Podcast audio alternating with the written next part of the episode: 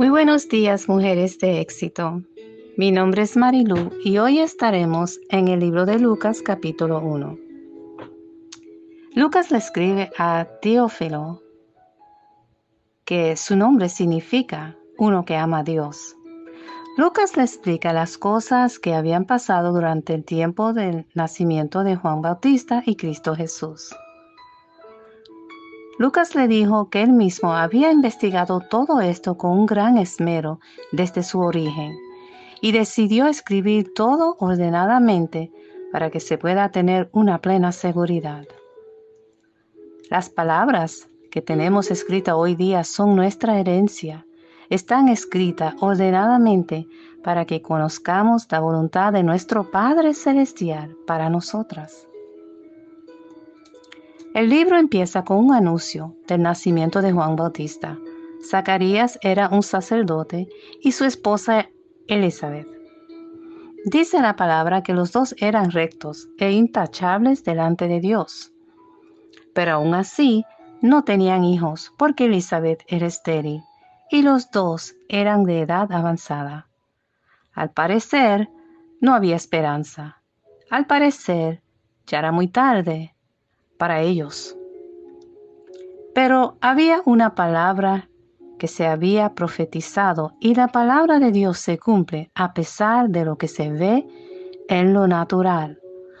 Un día, Zacarías, como sacerdote, le tocó su turno de servir en el templo y durante el tiempo que él estaba allí ofreciendo incienso delante de Dios, se le apareció un glorioso ángel llamado Gabriel Zacarías se asustó cuando vio el ángel y tuvo mucho temor, pero el ángel le dijo, no tengas miedo, Zacarías, has sido escuchada tus oraciones, y tu esposa Elizabeth dará luz a un hijo, y le pondrás el nombre Juan.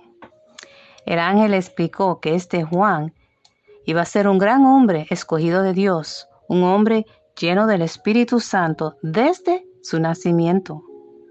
Ya vemos aquí un propósito grande para Zacarías y Elizabeth. No podían tener hijos, pero tuvieron este hijo, que fue un gran evangelista proclamando la venida del Señor.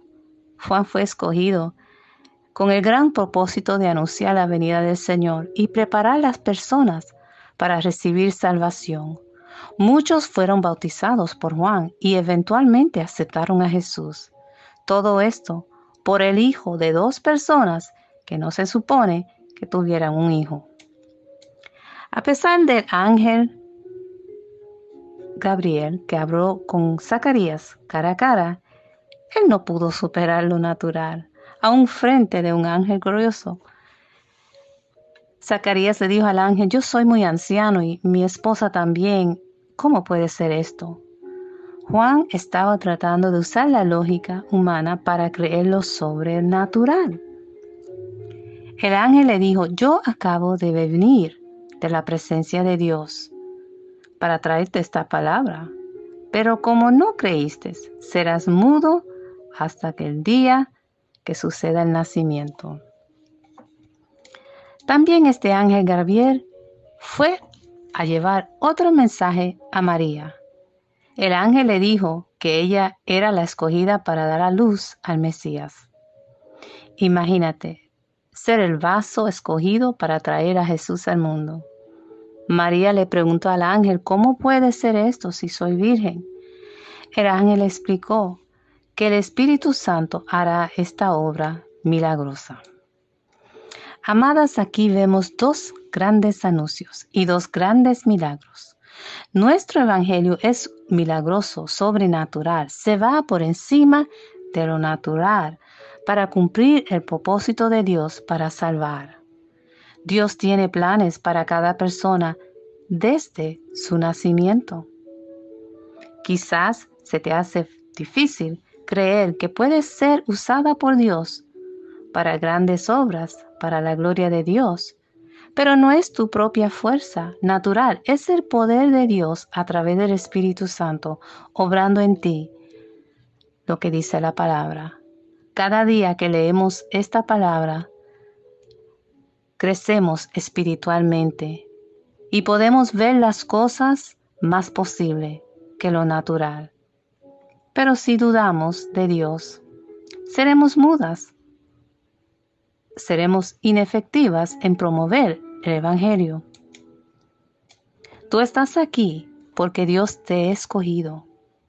Le puedes creer ahora sobre todas tus circunstancias y llevar al mundo un evangelio poderoso, o quedarás muda sin tener nada que decir al mundo.